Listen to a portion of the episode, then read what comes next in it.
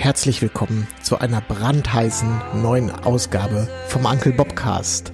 Heute wieder mit einem Gespräch und wir haben uns als Gast Marc Ludwig aus Köln eingeladen. Marc ist Gründer, Chef und Moderator von FotoTV, einer der oder wahrscheinlich die größte Plattform weltweit, wenn es um Interviews und um Themen rund zur Fotografie geht, um kleine Filme. FotoTV hat davon über 3000 und die hat Marc sich in den letzten zehn Jahren erarbeitet. Wir sprechen über die Fotokina und insbesondere die Wedding Zone, an der er maßgeblich beteiligt ist, dass es die heute überhaupt gibt. Er erklärt uns auch den Wandel der Fotokina, wie das äh, Internet und Social Media ähm, die Messe auf vor Probleme gestellt hat, die aber gelöst wurden auf äh, eine ganz besondere Art und Weise. Ähm, wir sprechen auch über Social Media, über Fotografen im Social Media. Warum sind heute alle so laut? Warum ist die Selbstdarstellung so groß geworden? Und worum es am Ende wirklich geht. Und das ist Tiefe und gute Inhalte. Und ähm, Marc ist ein sehr äh, angenehmer Gesprächspartner. Es macht total Spaß, ihm zuzuhören. Und ähm, ich hoffe, dass der Spaß rüberkommt und auch, dass ihr äh, Freude daran habt und vielleicht auch sogar was mitnehmen könnt. Viel Spaß.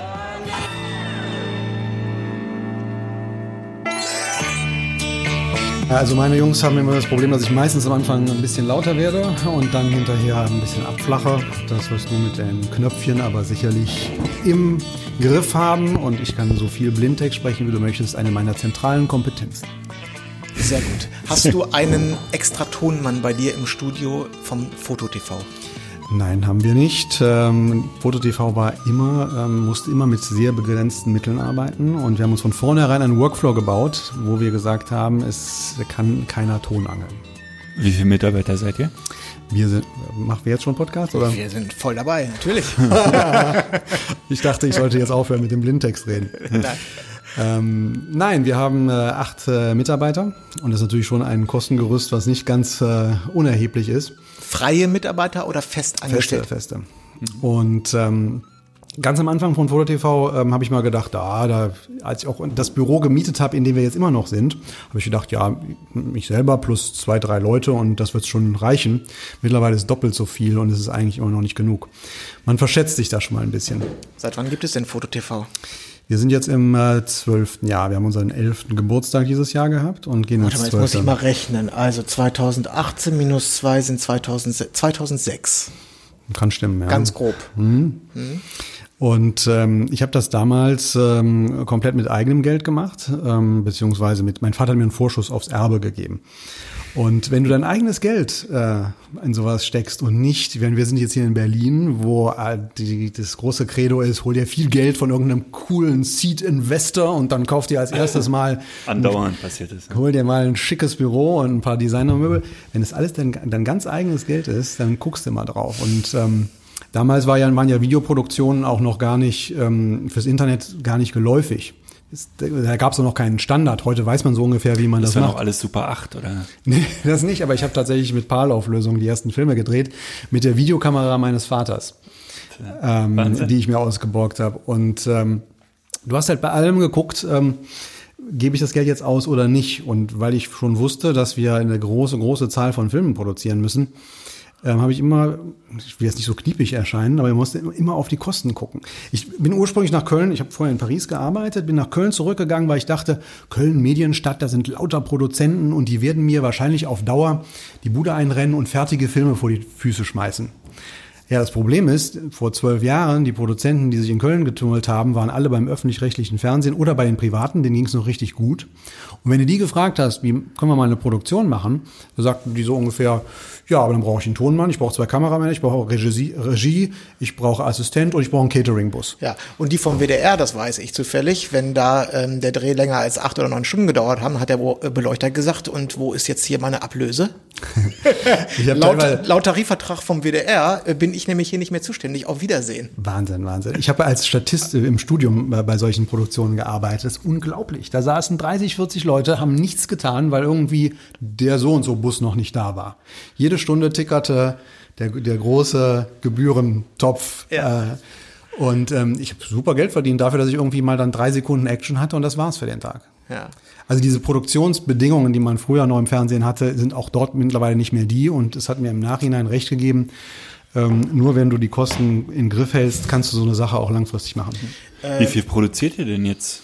Du, wir Äh, haben in der äh, Woche oder im vier, Monat? Vier bis fünf Filme pro Woche. Also Woche. quasi jeden Tag einen. Ja, äh, ähm, veröffentlichen wir. Das heißt, wir müssen im Schnitt Das auch heißt so viel in produzieren. Minuten, wie viel äh, wird da produziert? Circa? Na, gehen wir von einem Durchschnitt von 12 bis 15 Minuten pro Film aus. Mhm. Eineinviertel, anderthalb Stunden. Wie kommt man auf so viele Themen? Als ich FotoTV gestartet habe, we weißt du, was ich gemacht habe?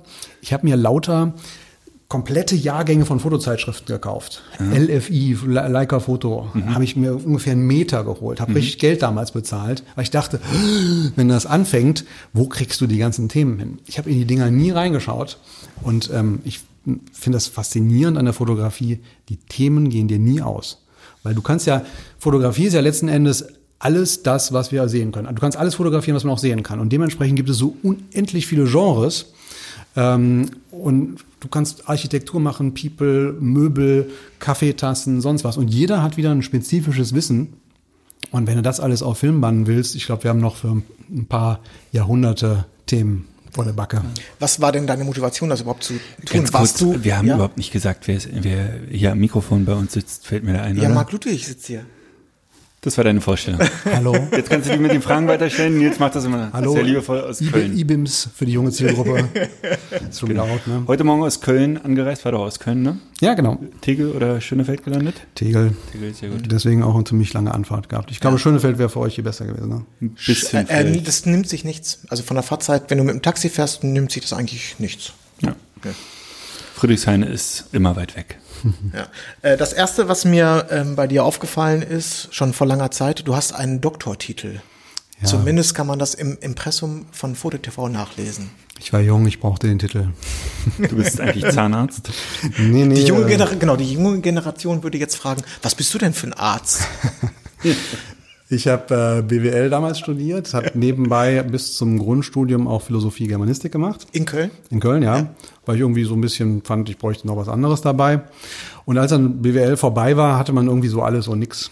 Ähm, das ging relativ fix und ich dachte so, es wäre irgendwie schön sich mal. gereimt gerade. Bitte? Hä? Das hat sich gerade gereimt. Okay, ich hatte nix, das ging fix. Ja, kann ich. Ähm, und ich hatte das Gefühl, ich würde gerne mal noch mal eine Sache mal so richtig tief und auf den Grund gehen und auch, auch noch zwei Jahre dranhängen, bevor ich dann ins kalte Wasser gesprungen bin.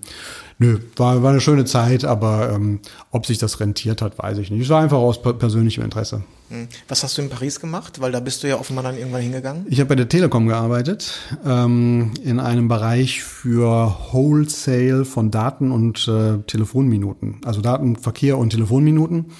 Total abstraktes Ding, was man hier nicht so kennt, aber die großen Telefoncarrier schieben sich gegenseitig Millionen von Minuten über ihre jeweiligen Netze hin und her und ähm, verhandeln das. Und das war dieser Bereich.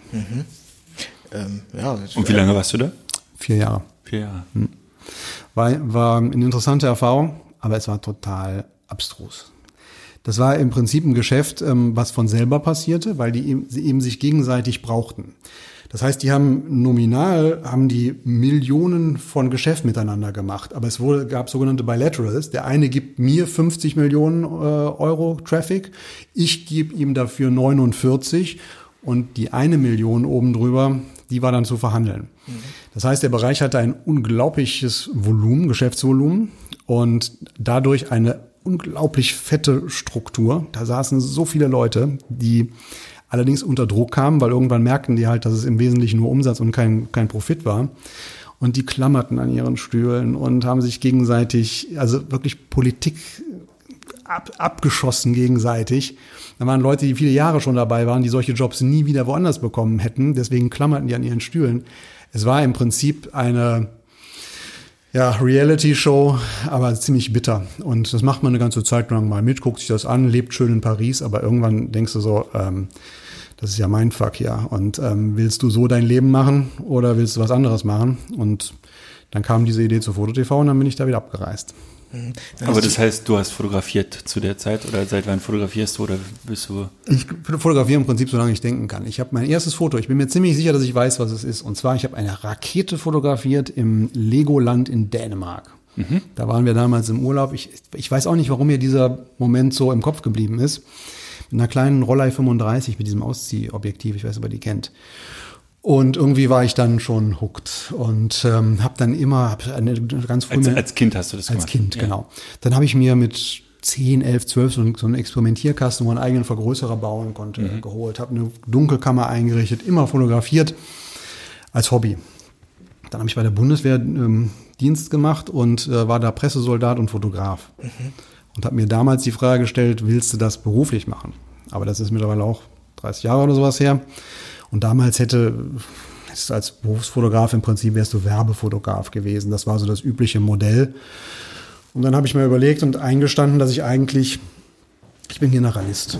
Ich bin nicht gut da drin, eine Sache zur Perfektion zu treiben, sondern ich bin gut da drin, viele Sachen gleichzeitig zu machen und zu überschauen.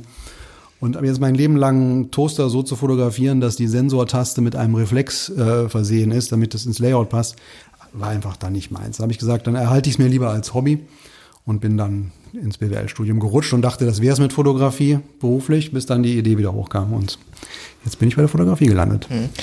Was bist du? Unternehmer? Oder weil seit elf Jahren. Wir haben das jetzt ja, oder wir werden das gleich auch nochmal hören. Deine Deine Finger sind in vielen Töpfen. Du bist jetzt nach Berlin gekommen, um zum Beispiel eine ähm, Vernissage heute Abend äh, als du hast vorhin gesagt, fast als Gast beizuwohnen, aber das ist ein Fotograf, den du hier bei Camera Works ähm, untergebracht hast. Du hast Foto TV, du hast noch viele andere ähm, Projekte, bist bei der Fotokina äh, involviert, die, glaube ich, jetzt äh, in vier Wochen oder sowas kommt. In vier Wochen stattfindet, ja. genau. Das heißt, und du, und du bist ja auch Moderator gleichzeitig, auch noch bei Foto TV. Das heißt, was, was bist du denn jetzt? Von Beruf Duracell-Männchen.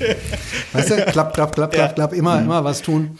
Ich glaube, mein, also meine größte Qualität ist vielleicht, dass ich eine ziemliche Energie habe und mich immer für alles interessiere und immer auch mal was versuche. Ja. ja?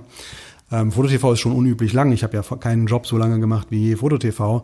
Während FotoTV, erzählen wir vielleicht später noch, sind natürlich einige Sachen dazugekommen. Ich habe zwischendurch Gastro-Konzepte gehabt und ich, ich bin halt so ein, so ein Irrer, der immer irgendwelche Ideen hat und das müssen meine Mitarbeiter ausbaden oder ich selber. Mhm. Und ähm, aber auf der anderen Seite ist es, glaube ich, auch relativ wichtig, weil heute die Dinge halt nicht so lange mehr halten. Du kannst nicht sagen, ich mache ein Geschäft auf und das ist dann für immer so, ähm, sondern das ist ja heute unheimlich atemlos, wie es immer weitergeht. Und ich glaube, man muss immer wieder neue Eisen ins Feuer legen, um zu gucken, welches nachher glüht und aus welchem du wieder das nächste Ding machen kannst. Ja. Hm. Äh, FotoTV, seit 2006 ungefähr hast du das gesagt. Gibt es Leute, die dir komplett treu geblieben sind? Also gibt es sozusagen noch erst ähm, aus der ersten Stunde, Zuschauer aus der ersten Stunde? Zuschauer aus der ersten Stunde. Ähm, ja, wir haben sehr, sehr langfristige. Ähm, da dürften einige sein. Der allererste, wir haben damals, als wir es geöffnet haben, haben wir so eine kleine Party bei uns im, im Büro gemacht, haben dann das Knöpfchen gedrückt und noch an dem Abend kam das erste, der erste zahlende äh, Mensch rein. Der habe ich damals mal gefragt und er sagte, ja, ich habe davon gehört und der ist nicht mehr dabei. Ich habe dann den Kontakt verloren. Aber das Erstaunliche ist, du hast Leute, die sind Jahre und Jahre und Jahre dabei, ja. Hm. Kannst du mal so ganz grob sagen, wie viel du ähm, veröffentlichst auf FotoTV? Also was, wie, wie ist so der, was ist so der euer Output? Ja, also besagte vier bis fünf Filme pro Woche. Mhm. Ähm, und das seit komplett die ganze Zeit durch. Also, ich glaube, ihr habt fast 3000 Videos, schreibt ja. ihr auf der Website. Ne? Ja, ich frage immer Robert, unseren Filmmeister, und der sagt, ja, je nachdem, wie man es rechnet. Wir hatten ja auch noch fototv.com, eine englische Variante gemacht. Wenn man die Filme noch dazu nimmt, sind wir weit über 3000. Aber wir müssen knapp um die 3000 rumschrammen gerade. Ja. Und diese Filme, die ähm, ihr dort zur Verfügung stellt, die sind alle selbst produziert oder ähm, sind die auch teilweise zugekauft? Also also zu 99 Prozent selber produziert. Mhm. Zukaufen tun wir manchmal ähm, Photoshop-Tutorials, wo die mhm. Leute das einfach zu Hause aufnehmen. Das ist sogar relativ, da sind einige hundert wahrscheinlich dabei. Dafür müssen die nicht unbedingt zu uns kommen. Und ich habe einen ähm, Amerikaner, der teilweise für die Paris Photo Filmbeiträge dreht. Und der dreht die etwas, gibt mir sein, sein Material und wir durften uns eine längere Version daraus machen. Aber das war es dann auch schon. Ja. Mir liefert eigentlich keiner zu, ähm, zu der Qualität und zu den Kosten, die ich brauche, äh, als externer Filme bisher. Ich hätte das gerne, aber nicht gefunden bisher. Ja. Ähm, ich glaube, du hast auch Beiträge von Jim Rakete. Ja, das war einer, ähm, ein relativ früher Film und ähm, den haben die Leute geliebt. Ich meine, der ist ja unglaublich, der Jim Rakete. Ne? Kann, kannst du äh, uns da mal so ein bisschen äh, erzählen, wie es dazu gekommen ist? Ich frage deshalb, wir, Manuel und ich, haben selber versucht, Kontakt zu Jim Rakete aufzubauen. Gar nicht wegen dem Podcast, sondern wegen einem anderen Projekt. Das äh, hatte in Konsequenz, wir haben keine Antwort bekommen, also gar keine ich nehme, wir nehmen das auch niemandem übel, dass wir haben da jetzt auch nicht fünfmal nachgefasst, aber äh, war das damals einfach, Jim Rakete irgendwie ähm, vor die Kamera oder vors Mikro zu bekommen für dich?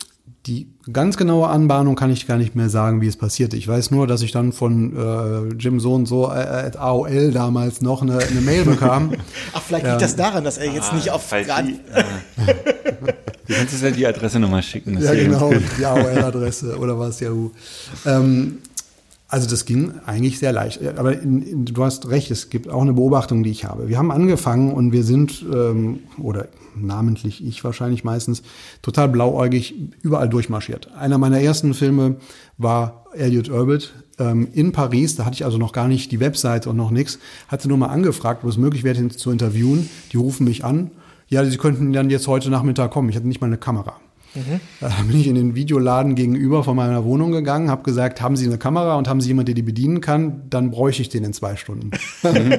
und wir laufen dabei Magnum rein und dann sitzt da Elliot Orbit, ja. Mhm. Ähm, und so haben wir am Anfang ähm, Foto, Fotokünstler von, von einem Kaliber auf Film bekommen. Ähm, das war Wahnsinn. Also wir haben die größte Sammlung online von Fotografen-Interviews ähm, weltweit. Punkt. Ich habe hunderte von Interviews mit fast allen Magnum-Fotografen, mit all den großen Namen. Und was ich festgestellt habe, über die Jahre ist es schwerer geworden, weil wir hatten natürlich einen Durchlauf mit Foto TV. Wow, wenn die das gehört haben, haben die automatisch fast ähm, Ja gesagt zu einem Interview. Heute gibt es halt unendlich viele Blogger, YouTuber, ähm, jeder, der eine Kamera halten kann, ähm, versucht halt bald mal überall irgendwo ein interessantes Interview zu bekommen. Und dadurch sind die mittlerweile ziemlich schwer zu erreichen manchmal. Mhm. Ich habe auch, ähm, ich habe das im Podcast häufig erzählt, ich hatte vor das muss so 2001, 2002 gewesen sein, eine einwöchige Produktion mit Peter Lindberg begleitet hier in Berlin. Das war für ein Armani-Shooting und Peter Lindberg und Jim Rakete sind ganz gut befreundet. Ja, und Jim Rakete also Lindbergh hat in Berlin fotografiert, Jim Rakete wohnt ja noch ne, hier in Berlin, der ist ein, zwei Mal am Set vorbeigekommen und ich stand mit dem am Catering, habe mit dem ein bisschen geklönt und ich habe ihn als unglaublich freundlichen, äh, Menschen in Erinnerung. Deswegen, dass dieser Kontakt jetzt bei uns nicht zustande gekommen ist, da bin ich äh, auch null böse oder so. Das ist vollkommen, vollkommen Aber einfach nochmal versuchen. Ich glaube, also der ist tot, beide, Lindberg und äh, Jim Rakete, sind super nette Kerle. Also ja, Peter Lindberg, auch mit dem war ich ja, quasi mit dem habe ich ja eine ganze Woche verbracht und es war ein, ich habe immer gedacht, ich hatte damals von Fotografie überhaupt keine Ahnung. Aber meine Rechnung war immer nur so, okay, der muss, äh, offenbar spielt er eine große Rolle in der Fotoszene oder in der Werbung und der musste erfolgreich sein, weil es, es ist einer der nettesten Menschen, die ich in meinem Leben kennengelernt habe. Natürlich äh, kann der Mo Modelle schön fotografieren, weil der ist einfach, der ist einfach total nett, der Kerl. Mhm. Mit dem verbringt man gerne Zeit. Das muss sein Geheimnis sein. Das war immer so ich meine Rechnung. Leider nur ein ganz, ganz kleines Interview mit, mit ihm mal in Aal gemacht, äh, beim Fotofestival, über das Fotofestival und äh, habe es danach nie geschafft, zu ihm durchzudringen für ein langes Interview. Der ist mittlerweile, glaube ich, auch sehr abgeschirmt. Also ähm, Peter Lindbergh ist einfach wird von allen Seiten so hofiert. Die bauen sich dann halt so eine kleine Pufferzone da rein, dass nicht mehr jeder mal eben bei ihm am Handy anruft. Ne? Mhm. Ja, aber tolle Kerle, die beiden. Und äh, Jim Rakete, wer das Interview mal bei uns äh, sieht, du guckst das und denkst die ganze Zeit, ja, ja, ja, ja, ja, ja. Und das ist, ähm, das Ding ist mittlerweile sechs, sieben Jahre alt, aber es hat total Bestand, weil was der sagt, ist einfach pure, pure Wahrheit. Mhm. Ähm, fotografierst du denn selber noch viel oder kommst du dazu eigentlich gar nicht mehr, wenn du so viel produzierst und ähm doch schon. Also ich meine, ähm, ich, was ich halt nicht mache, die Entscheidung habe ich ja gesagt. Ich habe irgendwann gesagt, ich bin Generalist und ich möchte eigentlich alles fotografieren können und nicht nur Toaster. Mhm. Und ähm, diese Freiheit nehme ich mir mittlerweile ganz bewusst. Ähm, und ähm, fotografiere ähm, vor allem auf Reisen. Ich habe so ein Charity-Projekt, wo ich Kinderporträts mache und einen Kalender hinterher daraus mhm. produziere, mit dem wir Geld sammeln. Ähm, das ist so das Projektarbeiten. Ansonsten habe ich so Projekte wie meine Katzen und meinen Sohn. Oh, falsche Reihenfolge. Mein Sohn und meine Katzen. Aber ich muss dazu sagen, die Reihenfolge hat sich gerade erst vor fünf Monaten geändert. Von daher, also wenn natürlich so, so solche ja, Kinder, Themen Kinder und Tiere gehen aber immer. Genau. Das ist, ähm, so sind auch diese, diese Kinderporträts für den, für den Kalender. Das ist gar keine große Fotokunst. Das sind einfach niedliche Kinder in Indien, ähm, die mit großen Kulleraugen äh, in die Kamera gucken. Aber funktioniert. Wir haben 300 und mehr 1000 Euro mittlerweile gesammelt damit. Mhm. Und ähm, dann fotografierst du eben vielleicht nicht genau das, was du jetzt machen würdest, aber du weißt halt, das ist für einen guten Zweck und du weißt, was du dafür brauchst und dann ist es auch okay. Mhm. Sehr schön. Wollen wir mal zur Fotokina? Die interessiert mich tatsächlich sehr. Oder? Ja, äh, gerne. Du hast ähm, bist info Entschuldigung? Dich interessiert sie sehr und dich gar nicht, oder? So war das doch. Äh, das habe ich am Telefon zu dir gesagt. Ne? Mich, ja, ich habe gesagt, dass die Fotokina mich nicht interessiert, weil ich von der Fotokina ein offenbar falsches Bild habe. Nils äh, ist wie die, Peter Lindberg, einfach ein offen sympathischer Typ, den mag jeder. Und der unsere gesagt, äh, das interessiert mich gar das, nicht. Das, ich weiß gar nicht, ob das was mit der Foto, das hat was, glaube ich, was mit mir zu tun. Jetzt ist es so, dass ich äh, mein Geld mit Fotografieren äh, äh, verdiene und mir ja auch Kameras kaufen muss und mit diesen ganzen Dingen umgehen muss und auch nicht ungern umgehe. Aber ich hasse äh, Messeatmosphären und ich habe häufiger auch mal auf Messen fotografiert, also als äh, Auftragnehmer sozusagen. Mhm. Und ich fand es immer, war der Horror für mich. Ich hasse die Luft, ich hasse dieses, dieses Laute, dieses Volle. Und deswegen würde ich als Fotograf nie auf die Idee kommen, eine Fachmesse zum Beispiel zu besuchen. Also so ähnlich wie die Fotokina, so wie ich mir das vorstelle. Weißt du, große Messenhallen in Köln. Und deswegen habe ich da eine sehr große ähm, eine Aversion. Das hat aber, das, das hat eigentlich mit der Messe zu tun und nicht mit der Fotokina. So. Es gibt einen großen Wandel bei, bei der Fotokina, den man schon Anfang, äh, der so vor ein, zwei Jahren hat anfangen sehen. Die kommen eigentlich weg davon, eine Produktshow zu sein und gehen hin zu einem großen Event. Weil sie auch erkannt haben, Früher haben die Kamerahersteller auf der Messe ihren, ihr neues Produkt gezeigt. Dann war die gesamte Presse aus der gesamten Welt dort. Ja, da waren japanische, amerikanische Journalisten mit Pressefächern und so, bekamen dort die Info und haben das dann um die Welt getragen. Heute drückt jemand irgendwo ein Knöpfchen und sagt, hier ist das, äh, das Specsheet und hier ist die, die Bilder von der Kamera und sie liefern am besten gleich noch ein Unboxing-Video dazu. Mhm. Und das Ding ist innerhalb von Bruchteilen von Sekunden auf der ganzen Welt verfügbar. Und ja. 35 Millionen Blogs greifen das auf. Die brauchen das eigentlich gar nicht mehr. Damit ist auch ein bisschen der Grund, zur Fotokina äh, zu gehen, geschrumpft, weil du eben Neuigkeiten dort gar nicht mehr als Neuigkeiten bekommst. Aber was sie sehr schlau machen und wo auch die Hersteller mittlerweile mitziehen, siehe zum Beispiel Olympus, die stellen gar nicht mehr so die Produkte nach in den Vordergrund, sondern das Happening, den, das Event. Ne? Playground ist euch ja ein Begriff von, ja. von Olympus, der wird jetzt auf der Fotokina zum ersten Mal passieren. Und die anderen Hersteller gucken sich das an und ziehen, glaube ich, mehr und mehr mit. Also da sind unheimlich viele Vorträge. Es sind ähm, Workshops, es ist alles das und das Produkt ist ein bisschen in die zweite Reihe gerückt. Und das, finde ich, macht es dann wieder interessant. Da, dann gibt es auch einen Grund, das ist auch die einzige Chance, die sie haben, oder? Ja, ja, ja klar. Ja, und was ich auch äh, anerkennen muss, ist, es ist eine Möglichkeit, dass die Branche einmal zusammenkommen kann. Klar. Du kannst halt eine, alle deine Kollegen, mit denen du vielleicht im Austausch bist oder die du vielleicht noch gar nicht persönlich kennst, die kann man natürlich einfach mal treffen dann. Ne? Genau, ist eine große Party und jetzt haben sie auch vier Tage zusammengestrichen, was glaube ich auch gut ist, dass es noch ein bisschen kompakter ist. Du machst da Bekanntschaften und Connections, das ist einfach sensationell, weil die alle mal zusammen sind. Mhm.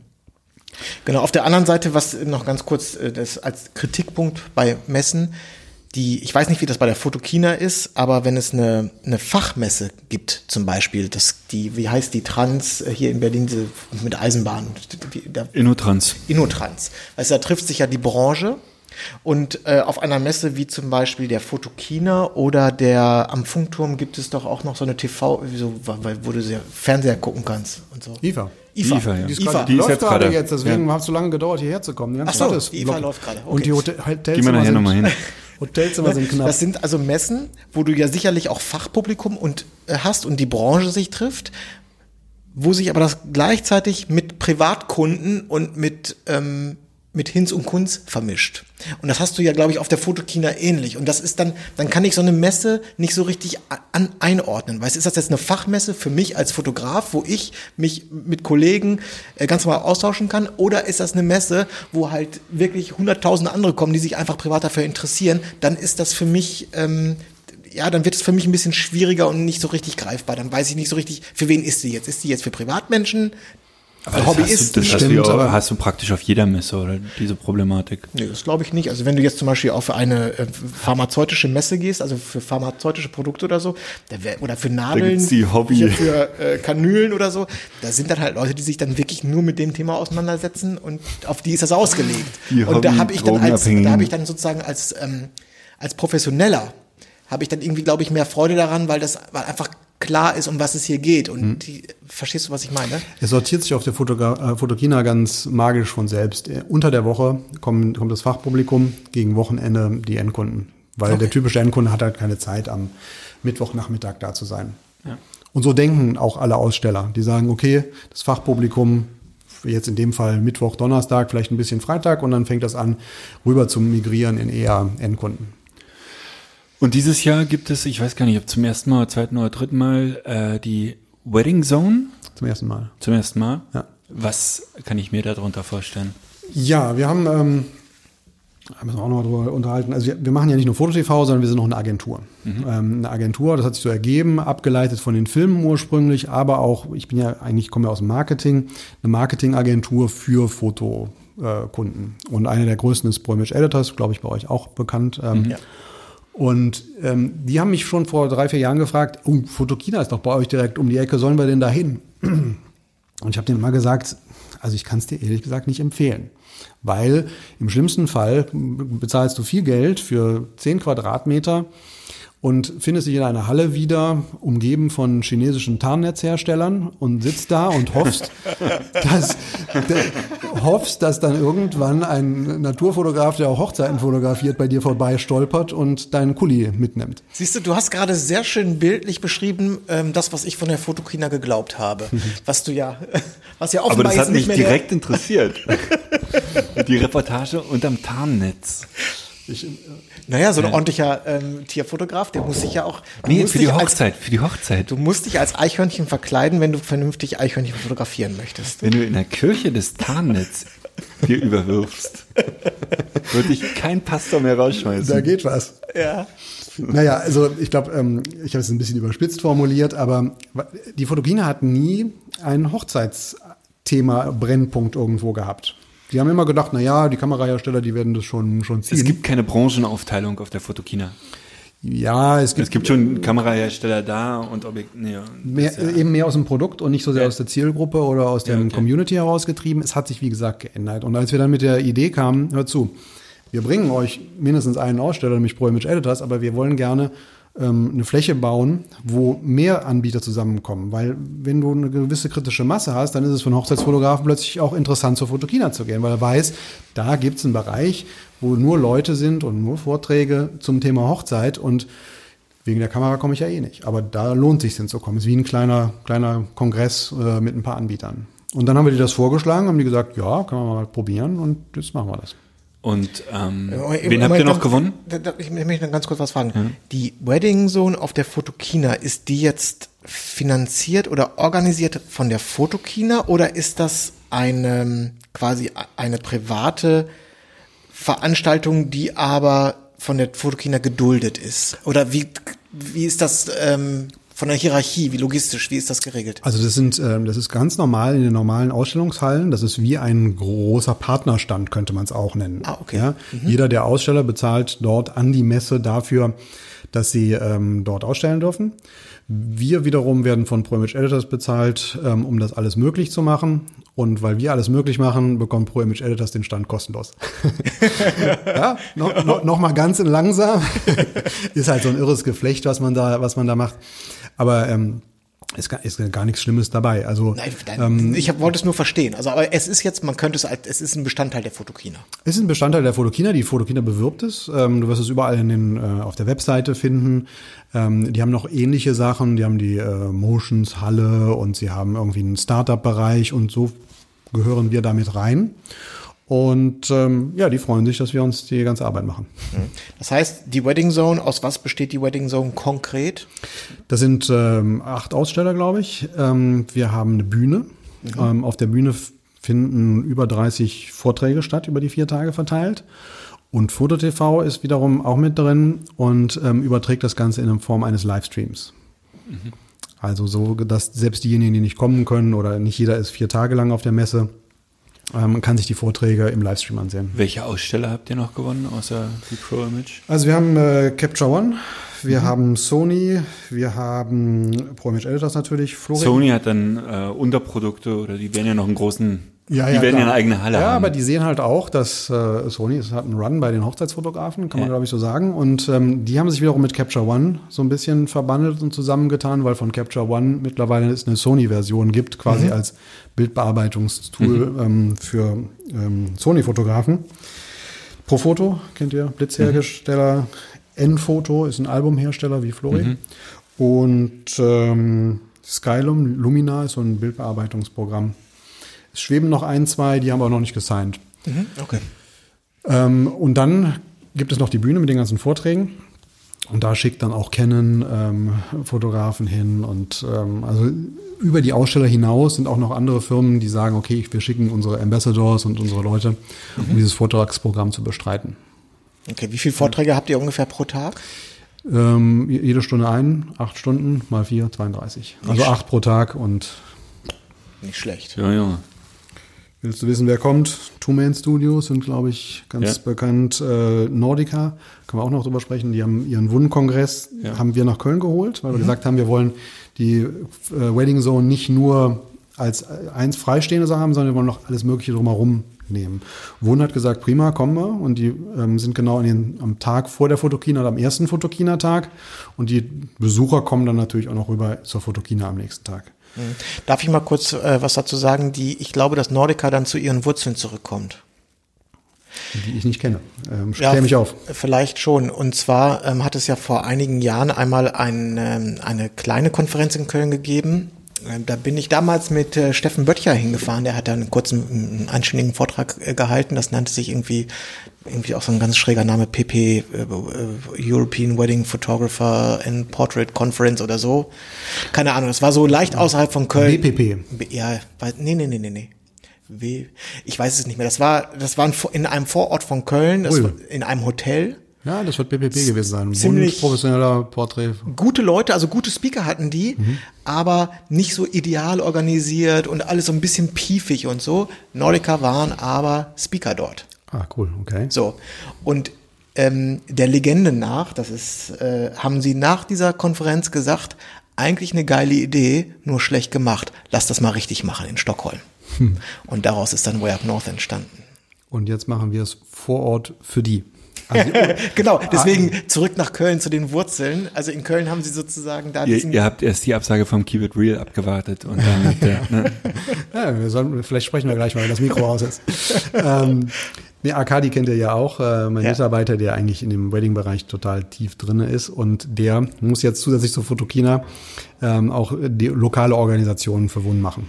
Wir haben also da den Kino gesucht und äh, Restaurants und den ganzen Kram. Ja, also die Nordica ist als Speaker da, äh, Marco Schwarz, Yannick Zoflü, kennt ihr glaube ich auch. Und Flüchtig. Nein, kennen wir gut. Und äh, Felix Rachor, der ja, glaube ich, in der letzten Zeit etwas kontrovers unterwegs war. Und da wird es sehr spannend zu sehen, äh, wie der aus der Nummer wieder rauskommt. Aber ähm, das wird. Gestern ist das erste Bild seiner Hochzeit irgendwie online gegangen. Ja. Der, der, der so Solide, ne? Aber er, er wird jetzt halt mal sagen müssen, wo er es alles anders macht. Aber der Rachor ist einfach ein, der ist auch ein, der ist ja ein Medienprofi, ne? Der, der, der weiß halt, wie er auch mal einen Akzent setzt und ein bisschen stichelt und dann, ich fand das sehr, sehr interessant und ich, ich schätze ihn als, als Typen sehr und bin gespannt, wie er da die, die, die Runde kriegt, ne? Äh ich ach, weiß ich nicht, mich hat das, mich lässt dieses Thema irgendwie kalt. Ich finde es, das Einzige, was ich interessant finde, und das deckt sich so ein bisschen mit dem, was du vorhin gesagt hast, ist, der Fotograf an sich oder der Fotograf vor 20 Jahren, das ist ja eigentlich ein ruhiger Typ und zwar nämlich exakt jemand, der hinter der Kamera steht. Mhm. Ein Beobachter. Oder einer, der etwas kreiert, aber eher, das sind eher leise, so habe ich die jedenfalls erlebt, leise zurückhaltende Menschen. Und heute haben wir eine Situation, du sagst das gerade, Felix Rachor ist ein Medienprofi. Das heißt, wir haben sozusagen so ein bisschen eine verkehrte Welt, dass ähm, ja, dass also auch die ganze Branche, das, was wir auch immer wieder gehört haben von Leuten, die mit der Hochz die mit Fotografie was zu tun haben, aber nicht mit der Hochzeitsfotografie, dass alles, dass es wahnsinnig laut geworden ist. Es, es werden Ketten gerasselt, wo es nur zu rasseln gibt und auch die Personen hinter der Kamera, weißt du, es wird, da wird, das, das hat sich alles sehr, sehr, sehr stark gewandelt. Zumindest in meinen Augen ist das so. Und ähm, dazu passt das irgendwie ganz gut. Und deswegen finde ich das auch vollkommen legitim, was Felix Rachor macht und dass der auch mal über die Stränge schlägt und ähm, dass das polarisiert, das ist alles okay. Es ist halt nur ungewohnt, das zu erleben von Menschen, die eigentlich, die man eigentlich hinter der Kamera eher ein bisschen stiller erwartet. So. Auf jeden Fall. Also die ganze Social Media, Internet-Thematik, das, das sehen wir ja. Ich finde eben eine deutliche Parallele zum Beispiel bei, bei YouTube. Ich kann mir viele Sachen da nicht angucken. Das ist einfach immer ähm, Attention, Attention, Attention. Ja, ähm, du musst innerhalb der ersten 20 Sekunden schon irgendeinen raushauen, wie das heute heißt, damit die Leute vielleicht noch die nächsten 30 Sekunden gucken. Und, ja, ähm, oder ein Cliffhanger jagt den nächsten Cliffhanger und du denkst, okay, ich gucke jetzt schon fünf Minuten und er hat immer noch nicht aufgelöst. Warum löst er nicht auf? Ja. Gucke dieses Video und du wirst das, du wartest und, und wartest und zum Schluss kommt, und gib deine E-Mail-Adresse ein Genau. Und du kriegst das Ergebnis. Das, Mir ist das zu anstrengend. Und ähm, ja. wenn ich, so wie ich Foto-TV halt auch mache, das mag zwar manchmal auf eine gewisse Art und Weise ein bisschen oldschool und wenn ich es mal negativ sagen müsste, altbacken erscheinen. Aber ich möchte nicht den Zuschauer die ganze Zeit ähm, greifen und schütteln und sagen, du musst jetzt das hier machen, sondern jemand, der wirklich mit einem Interesse kommt und nicht zufällig bei dir vorbeisurft, der bringt auch eine gewisse Muße mit. Wir hatten uns im Vorfeld kurz darüber unterhalten. Und der kann auch mal einen Film von einer Viertelstunde sich angucken, ohne dass die ganze Zeit, wow, geil, und jetzt ja. pass mal auf, gleich kommt der super, super Trick. Ja, du hast, wir sind da vorhin drauf gekommen, du hast gesagt, dass deine Filme bei FotoTV dauern im Schnitt so um die 20 Minuten. Ja, Im Schnitt vielleicht 15, aber in der Spitze auch mal 15 20. Und ähm, du hattest fast die Befürchtung, dass es zu kurz ist und hast deine Zuschauer mal befragt und die gesagt haben, dann auf gar keinen Fall, vielleicht sogar eher länger. Mhm. Oder, dass, oder dass du herausgefunden hast, äh, und das ist auch unsere Beobachtung, dass Leute schon interessiert daran sind, in die Tiefe zu gehen. Und auch durchaus gewillt sind, unser Podcast dauert ja in der Regel ungefähr immer eine Stunde. Die Zeit muss man sich ja auch nehmen. Ne? Das heißt, wir, ich glaube nicht, dass ähm, wir das machen für Leute, die irgendwie so den schnellen Cheeseburger mal haben wollen halt. Ne? Den, ähm, Wobei Audio was anderes ist als Video, ne? Audio, Audio ist was anderes als Video, aber. Kannst auch beim Sport oder im Auto. Ja. Das geht mit Video halt. Aber generell glaube ich, dass, ähm, dass Qualität und auch ähm, sich den, den, den, den Boden des Glases anzugucken, dass das nach wie vor ähm, super ist und auch, auch gewollt ist. Also, dass die Leute das wollen. Hm ich denke, es also wahrscheinlich nicht der breite Markt und äh, die, zum Beispiel die Fotokina macht zum Beispiel große Sorgen, ob die, die, die junge Generation, das klingt so oldschool, aber ja, ob die junge Generation überhaupt noch er, erreicht wird. Ähm, aber es gibt ein, eine Gruppe von Leuten, das ist eine Nische, müssen wir uns klar darüber sein, die sagen, ich will in meinem Metier weiterkommen, ich möchte tiefer gehen und nicht so ähm, an der Oberfläche vorbei schrammen. Und wenn, wenn ich ein ganz präzises, definiertes Problem oder Interesse habe, äh, Hochzeitsfotografie, ähm, Stand der Dinge. Dann höre ich mir auch eine Stunde lang einen Podcast an, weil es mir dann ganz präzise und ganz tief Infos zu meinem Problem liefert. Ich sage meinen, meinen Jungs immer, es wird bei uns nie einen Film über Porträtfotografie geben, weil der kann nur scheitern. Äh, in einer Viertelstunde über Porträtfotografie zu erzählen, dann erzählst du irgendwas und gar nichts. Aber es kann einen Film geben über Available Light, Porträtfotografie mit Männern, on Location, ähm, in Schwarz und Weiß.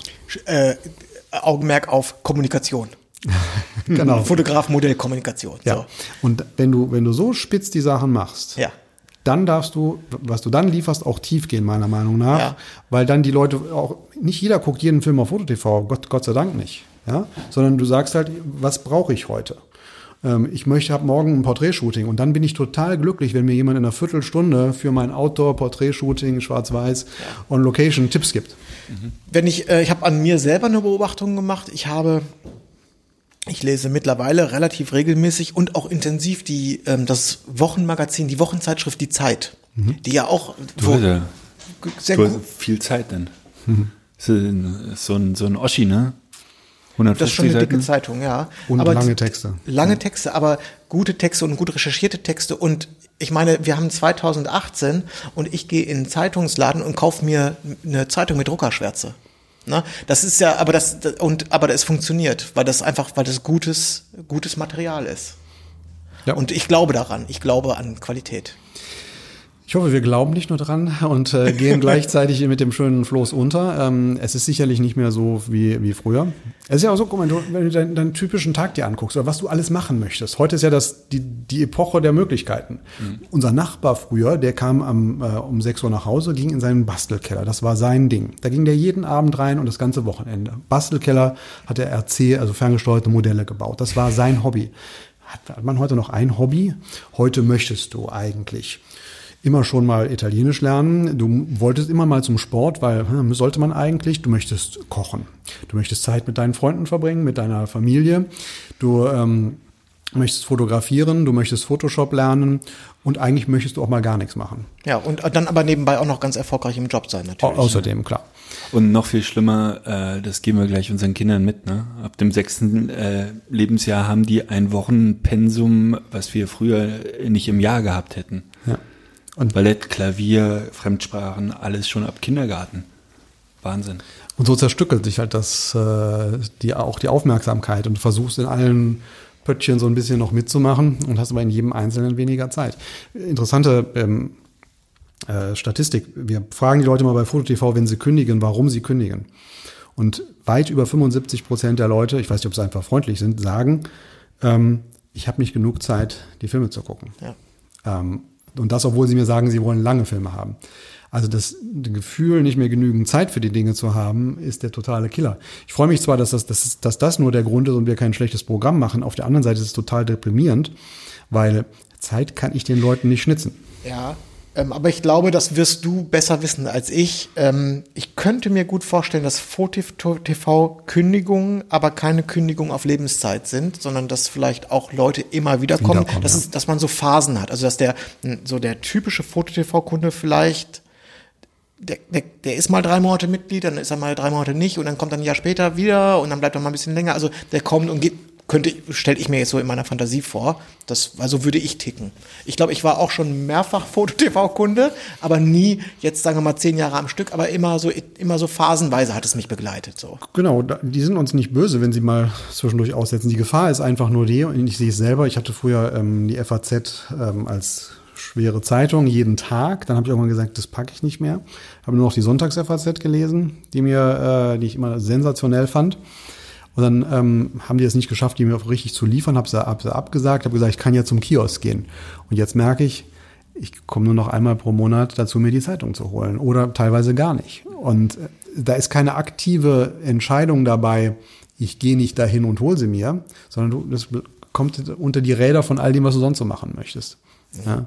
Also ich bin mir sicher, es gibt viele tausend Leute, die schon mal Foto TV geguckt haben, die sagen, gut, tolle Sache, aber im Moment, ich habe nicht die Zeit. Und wann ja. haben sie die dann wieder? Ich möchte noch eine letzte Anmerkung und dann können wir diese gesellschaftskritische Phase überwinden. Diesen Part ähm, hinter uns lassen. Ähm, du hast vorhin gesagt, äh, man geht in die Tiefe, aber es ist dann sehr nischig und es ist nicht für den breiten Markt und es interessieren sich nur wenige Leute dafür. Da kann ich nur sagen, ja und, ist doch total gut. Ne, das ist ja auch immer die Frage, was ist deine eigentliche Motivation, wenn du jetzt, wenn du jetzt Inhalte herstellst, was ist deine Motivation? Möchtest du, ähm, möchtest du berühmt werden? Na, möchtest du, dass dich möglichst viele Leute kennen? Möchtest du, dass möglichst viele Leute dir vielleicht das Geld überweisen? Oder möchtest, oder geht es ein, also geht ist dein Ziel, ja, also möglichst viele Leute zu erreichen oder ist dein Ziel, gute Inhalte herzustellen? Und wenn die nur für wenige sind, aber die sind damit glücklich und du kommst damit auch noch über die Runden, dann ist doch alles eigentlich super. Würde ich sofort so unterschreiben. Äh, interessanterweise ist genau das Erste, was du sagst, diese das Gieren nach Reichweite ist ja eigentlich das der Mechanismus in Social Media. Likes, Follower, Fans und ja, so weiter. Ja, aber der lässt sich doch überwinden. Müssen wir den überwinden? Ist ja okay. Nein, das, äh, ist ja auch okay. Also, ja, ist auch okay, natürlich, natürlich. aber diese Reichweite ist dann immer die Frage, ob sie ein Selbstzweck ist ähm, oder ob sie auch irgendwann mal zu was führt. Ne? Es gibt viele Leute. Jemand hat mir mal gesagt, wenn du dich auf die Straße stellst und Sachen verschenkst, hast du äh, jede Menge Freunde. wenn du aber auch nur 7,95 Euro dafür nimmst, äh, sind die alle weg. Gut, verlassen wir äh, dieses Thema. Ich habe noch eine Frage als ähm, Erfinder oder ähm, Chef der Wedding Zone. Weiß ich nicht, hast, war es deine Idee? Ja, ja, kann man so sagen. Wie viele Hochzeiten hast du denn schon fotografiert? ähm, zwei. Sehr gut. Ja. Wie lange ist das her? Äh, die eine sollte ungefähr drei Jahre her sein und die andere so vier. Und ähm, das waren jeweils äh, Freunde, bekannte Familie oder wie ist es dazu gekommen? Ja, einmal war es ein, ähm, ein schwuler Freund von mir, der seinen Lebenspartner in New York geheiratet hat. Die leben da.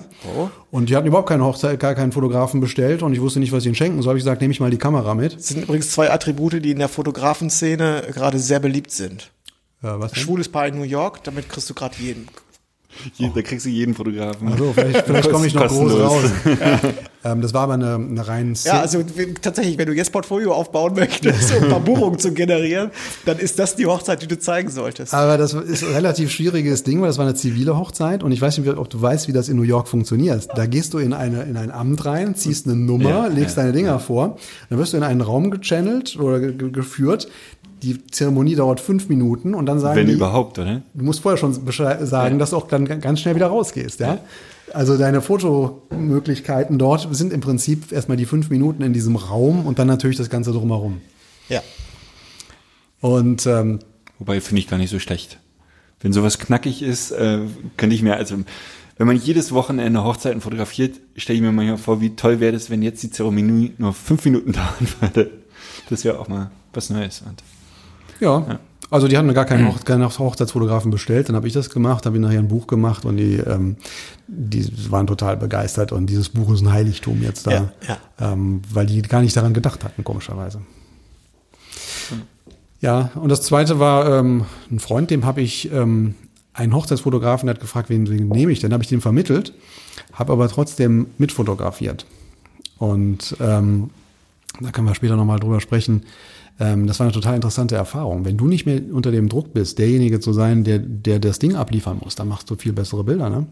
Ich habe die geilsten, die geilsten ja. Schüsse da gemacht. Ich, hab, ich hatte äh, einen Olympus, da gibt es so einen Schwarz-Weiß-Filter, äh, Filter, ganz böse, ja. Also würde eigentlich kein seriöser Fotograf drauf kommen, den körnigen Film Artfilter bei der Olympus einzudrehen. Und dann habe ich damit und mit einem Objektiv geshootet. Und, ähm, Ein JPEG demnach. Äh, JPEGs, ja, ja. Ich habe ich hab auch die, die RAWs, gut, aber ich habe dem nachher die, die JPEGs gezeigt äh, und die hat er alle so genommen. Mhm. Und wenn du mal so komplett so querschießt, ähm, machst du plötzlich Bilder. Ähm, das wirst du niemals tun, wenn du das Gefühl hast, ich muss gucken, dass ich alles drauf habe. Ja, wir haben da jüngst drüber gesprochen, das ist der große Vorteil von Fotografenpaaren oder Fotografenkombos, das heißt Leute, die zu zweit auf Hochzeiten fahren, wo der eine durchaus mal mhm. äh, sagen kann, ich mache jetzt mal eine Stunde lang nur Quatsch und probiere mich selber aus und dann schauen wir mal, was bei rauskommt. Und wenn da gar nichts bei rauskommt, dann ist doch egal, weil Fotograf A, der macht schon die Standards. Also der mhm. sichert, stellt sicher, dass die Hochzeit weitergeht. Also genau. fotografisch gesehen. Ja. ja. ja. Also das waren meine beiden, meine beiden Hochzeiten.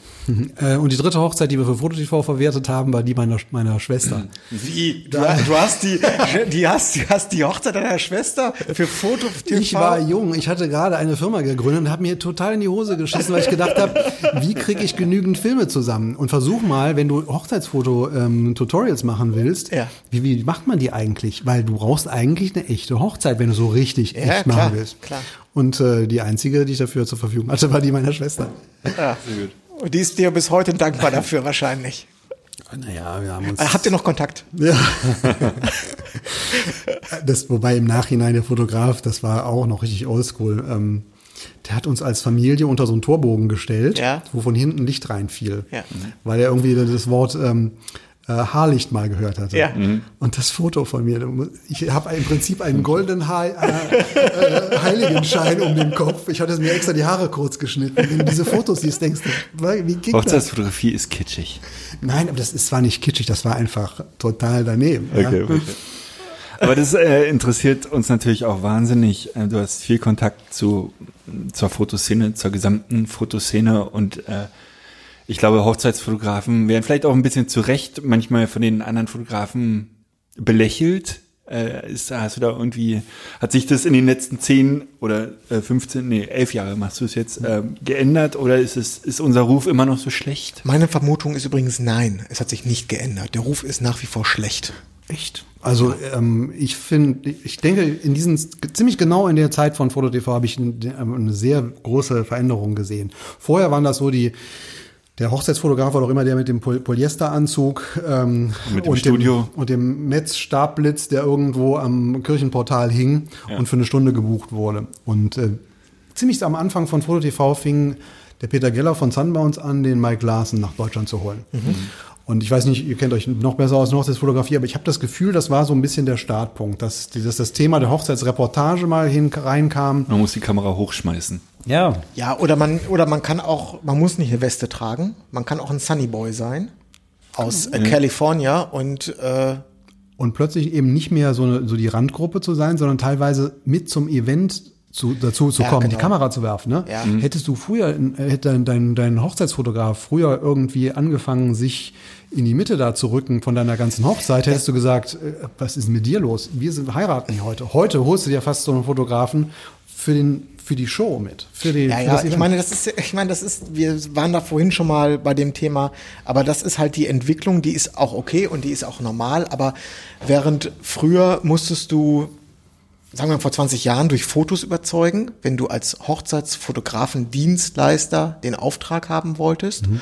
Heute schreiben die Leute ähm, witzige Steckbriefe auf ihre Fotografen-Webseite, wo drauf steht, wie viel Espresso sie am Tag trinken und wie viel Kilometer sie mit dem Flugzeug im Jahr fliegen. Mhm. Weißt du, einfach eine, eine Information, die, äh, die sehr viel mit der Persönlichkeit desjenigen zu tun hat. Das ist, das ist ja auch so dieses, ich kreiere nicht nur Fotos für euch, sondern ich, ich bin auch irgendwie, euer Freund ich, ich bin euer Freund und ich passe gut zu euch und das ist das Ganze muss ein, muss ein Komplett-Event sein, so mehr oder weniger.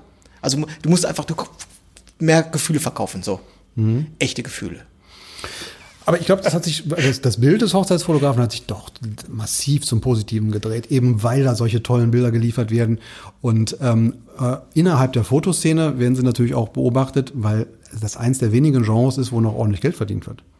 Ja, das stimmt. Das ist ja immer mein Argument. Das Einzige. Das sticht übrigens meistens auch. Kohle her. Ja. Ich habe das, glaube ich, äh, gestern oder vorgestern zu Nils gesagt, dass ähm, wenn man so lange Hochzeitsfotografie betreibt wie wir beide ähm, und sich Woche für Woche diese Bilder anguckt, ist man halt auch betriebsblind, weil äh, man irgendwann nicht mehr zwischen echtem Kitsch und vielleicht doch einem ganz passablen Bild unterscheiden kann. Zumindest geht es mir so. Ich hatte neulich ein Bild gesehen, sag jetzt nicht den Namen des Fotografen, relativ bekannter Fotograf. Und es war ein erstaunliches Bild, hatte aber Farben, da hätte ich vor zehn Jahren noch im Strahl gekotzt. Einfach weil ich das so kitschig empfunden hätte und mittlerweile sage, oh, das ist eigentlich ein ganz schönes Bild. Und dann denke ich mir, bist du eigentlich bescheuert? Das, das ist das, das, das gleiche äh, gilt für Doppelbelichtung. Ich glaube, wir haben da schon mal drüber gesprochen. Ja. Ist mittlerweile die äh, Kameras lassen ja Doppelbelichtungen zu und sind auch technisch auf einem so guten Stand, dass man, dass auch Leute, die das vielleicht technisch nicht beherrschen, durch äh, digital werden zwei Bilder übereinander gelegt, du kannst das gut komponieren. Da werden dann jetzt halt Doppelbelichtungen gemacht, wo äh, alle Welt sagt, oh, oh wow, vor zehn, also im Grunde ist das Kitsch hoch 50, wenn sich irgendwie mhm. zwei äh, Köpfe zusammenkommen und küssen sich und im Hintergrund in der Doppelbelichtung ist ein See und da fliegt noch, landet gerade ein Schwan oder so, keine Ahnung. Ja. Also irgendwie wird es gerade als äh, cool und äh, ist ja abgefahren wahrgenommen. Wenn man mal drei Meter zurücktritt, muss man feststellen, das ist die, der kitschigste Scheiß überhaupt. Das geht eigentlich gar nicht. es ist, ja. Na gut, aber du bist auf der anderen Seite auch immer letzten Endes Dienstleister für das Hochzeitspaar. Und wenn die es so, so haben wollen. Ja, nein, die, da sind wir ja Gott sei Dank an dem Punkt, glaube ich zumindest, dass was das Hochzeitspaar haben möchte, das interessiert uns gar, gar nicht. Sondern wir sagen ja, wir können das. Und, und wenn, wenn ihr es haben wollt, wenn ihr das haben wollt, dann kommt ihr zu mir. Aber ähm, wenn ihr den Kitsch haben wollt, dann kommt zu mir. Ja, das, das ist ja, glaube ich, ähm, auch für jeden, der mit der Hochzeitsfotografie beginnt, das ist eine ganz wichtige Lektion. Natürlich niemandem aufzudiktieren, was er zu haben, was er äh, zu haben hat, haben, was er, Naja, also jedenfalls, dass man, dass, ja, dass man nicht in die Situation kommt, ähm, der Erfüllungsgehilfe des Kunden zu werden, weil dann wird man relativ schnell unglücklich mit dem, was man tut. Sicherlich, dass man auch sein eigenes Ding fährt, ja. ja. Ich finde sowieso, ähm, ganz kurzer philosophischer ähm, Exkurs, Hochzeiten sind ja eigentlich ein ganz eigenartiges Konstrukt, oder? Natürlich, also das ganze Event ist total eigenartig. Das ist der, der schönste Tag im Leben ja. und man macht lauter Sachen, ähm, die man an allen anderen Tagen des Lebens eben nicht tut. Ja, ähm, richtig, sich verkleiden zum Beispiel. Sich verkleiden, man, man, zieht Kleider an, die man nur einmal, antritt, nur einmal anhat, Frisuren werden gemacht, die man, die wenn sie doch so schön sind, aber auch nur an der Hochzeit verwendet werden. Man lässt sich anmalen, wie man sich noch nie hat anmalen lassen. Man, man macht lauter Spielchen, die man eigentlich im normalen Leben total komisch fände. Ja. Also, und dass das, dass das dann auch noch fotografisch begleitet wird, führt natürlich zu solchen Entgleisungen. Ja, man muss sich das mal vorstellen. Es gibt ähm, Leute, die sind in der Mitte ihres Lebens, sie sind 40, äh, haben eine führende Position irgendwo und sehen sich freudestrahlend. Und also, das sind Leute, die äh, sehr, na sagen wir mal, sehr einen stylischen Lebensstil haben, die Geld auf dem Konto haben. Und dann finden die sich an dem schönsten Tag des Lebens wieder und schneiden mit einer Nagelschere ein Bettlaken, was irgendwie die Cousine äh, selbst gemalt hat äh, mit bunten roten Farben, was nämlich der Typ, der Bräutigam, der hasst vielleicht rot in seiner in seinem Loft in Kreuzberg, da ist alles nur in schwarz-weiß und der freut sich plötzlich darüber. Dann denkst du, das ist verkehrte Welt hier. Ja, da kann man soziale Studien machen. Ja. Wahnsinn. Elf Jahre Foto-TV. Was passiert in den nächsten elf Jahren? Hast du irgendwelche Pläne, hast du irgendwelche Ideen? Ähm, also, Nach der Wedding Zone. Let's go Space. Ja, also wir, ich kann mal sagen, womit wir gerade bei FotoTV dran sind. Mhm. Ähm, auch FotoTV ändert sich ständig. Mhm. Ähm, ich habe eine Beobachtung. Ihr seid immer noch grün. Ja, also wir haben an unserem Design tatsächlich nur nicht so viel gemacht. Mhm. Ich wollte auch ein schwarzes Design, schön ruhig. Ich will eigentlich nicht so eine Bling-Bling-Seite mit 25 CTAs, kaufe jetzt, äh, werde glücklich. Wir sind ein bisschen, bisschen zurückhaltend. Vielleicht zu zurückhaltend manchmal, aber ich finde es besser so. Ähm, die letzten 10, 12 Jahre waren ja unheimlich durch die Digitalisierung der Fotografie ge getrieben. Ne? Mhm. Und da hat uns auch die Industrie jedes Jahr ein neues Thema vorgesetzt. Oh, HDR. Oh, Kugelpanorama. Oh, Studioblitzsysteme aus China für, für 100 Euro. Oh, entfesselt Blitzen. Das fing eigentlich so ein bisschen an zu bröckeln, ähm, als es in Richtung Video ging. Ähm, so, das war so der letzte große Hype, der durchs Dorf getrieben wurde. Oh, ihr könnt jetzt alle filmen. Also ich sehe gar nicht, dass es so viele Leute machen. Und was passiert? Äh, Moment, ganz kurz, jetzt muss ich intervenieren. Ähm, die, es gab schon einen massiven Umbruch, als die 5D Mark II von Canon, als die filmen konnte. Und äh, Produktionen, die früher auf 16 Millimeter äh, Ari gedreht haben oder so, die haben plötzlich professionelle Produktionen sind plötzlich auf, eine, auf, auf Canon gegangen. Das hat die, das hat die ähm, Filmwelt revolutioniert. Ja, aber das waren Filmer und nicht Fotografen. Die Fotografen so, haben alle mal ein bisschen damit gespielt und fanden es auch geil, den cinematischen Look filmen zu können mit ihrer 5D Mark. Aber nachhaltig, so richtig viel ist nicht geblieben davon. Sicherlich bei den Hochzeitsfotografen immer noch mal so die Frage, so dieses Fusion und mache ich auch noch Film. Aber in den weiteren, ich sehe, sehe wenige Fotografen, die Film wirklich nachhaltig übernommen haben. Die haben gerne mal damit mit der Technik gespielt und dann führt es zu nichts. Ja, jetzt können wir da ein neues Fass aufmachen. Da kann ich nur sagen, äh, wie soll das auch funktionieren? Ja, deine, deiner Meinung. Mir war das von vornherein klar, dass Film eben nicht Fotografie ist. Hm. Also da kann man drüber philosophieren. Wenn die, viele Fotografen sind sich ja schon nicht so so sicher, ob das der eine Frame, den sie geschossen hat, haben, so richtig äh, gut ist und was sie da machen. Jetzt sollen sie das 25 Mal pro Sekunde ausfüllen und das am besten noch parallel und dann noch Ton dazu machen und äh, Licht und Protagonisten und eine Story. Das ist einfach eine ganz andere Liga. Ähm, das, das, das konnte nicht funktionieren, dass jetzt Fotografen alle massenhaft auch noch zu Videografen werden. Was ich eigentlich sagen wollte, ähm, diese Technik hat uns irgendwie, glaube ich, 10, 12 Jahre lang immer vorgegaukelt, es geht weiter. Oh, das nächste geile Ding, wir machen wieder was und oh, ein Kugelpanorama und oh, HDR. Das hat ein bisschen aufgehört. Die technischen Möglichkeiten sind ziemlich durch und ich habe im letzten Jahr ein paar Gespräche mit Fotografen gehabt und die haben mehrere gesagt, ich habe so ein bisschen das Gefühl, ich stecke fest. Es geht nicht mehr weiter. Ähm, vielleicht auch manchmal, weil eben kein großer technischer Impuls mehr kam oder weil sie einfach ganz gut mittlerweile fotografieren, aber dann auch immer das Gleiche weitermachen. Und das war so, eine, so ein Anreger für mich, dass ich ein, ein Thema ausgerufen habe für FotoTV. Das haben wir jetzt mal marketingtechnisch Next Level Fotografie genannt. Und zwar die Frage, wie kann man eigentlich, wenn man als Fotograf irgendwo festgefahren ist, weil man schon ganz gut dabei ist, wie, wo, wie kann man den nächsten Schritt machen? Wie kann man weiterkommen? Das ist gar nicht so leicht. Du hast gerade, glaube ich, mal gesagt, wenn man als Fotograf irgendwie jede Woche die gleichen Kitschbilder produziert, irgendwann weiß man selber gar nicht mehr, ist das noch cool oder ist das totaler Kitsch. Und äh, so spüre ich jetzt dieses Jahr und bestimmt weit ins nächste noch hinein dieser Frage nach. Weil du gefragt hattest, wo ist, wo geht's mit FotoTV weiter? Thematisch wäre das jetzt ein, ein Thema. Ich frage jetzt also alle möglichen Fotografen, wie bist du mal, wo hast du mal einen großen Schritt gemacht und wie kam das? Mhm. Und äh, das beschäftigt uns zurzeit. Spannend.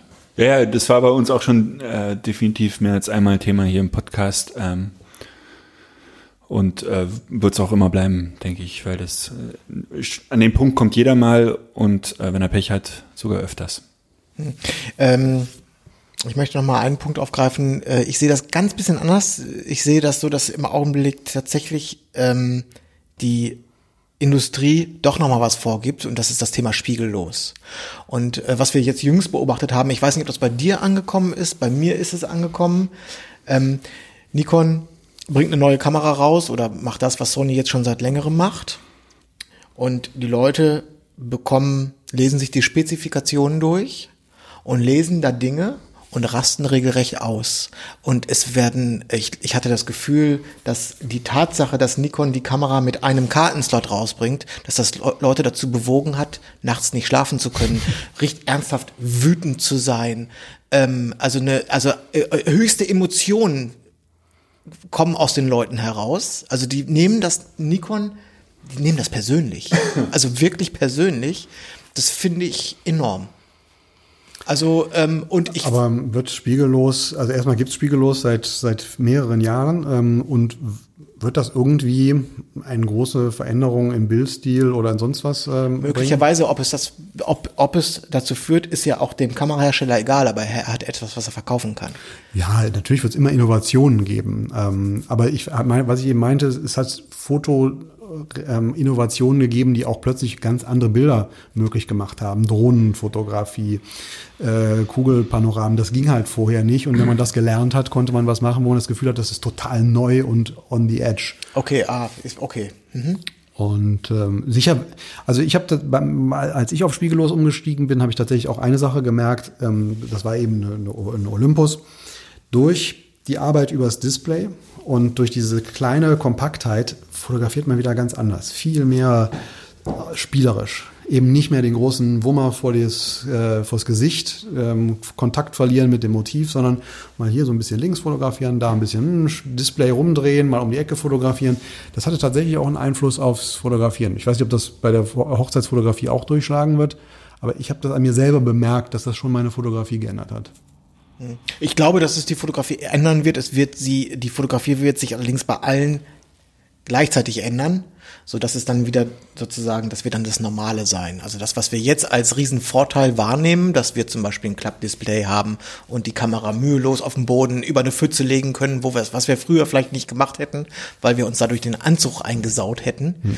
Äh, das wird natürlich Standard werden, so dass das wiederum einer dann irgendwann der normalen Sehgewohnheit entspricht und ähm, dann sozusagen dieser Vorteil wieder weg ist. Aber der besagte Mike Larsen hat damals schon vor zehn Jahren eine Sache gesagt, ich weiß nicht, ob es von ihm stammt. Der hat gesagt, du kannst dir die teuerste Kamera kaufen, ähm, das dollste Objektiv, du kannst dir das Stativ, den Reflektor, was weiß ich holen, aber es werden immer noch x tausend Leute mit dir das gleiche Ding haben können. Du wirst dich nie langfristig durch Technik abgrenzen können.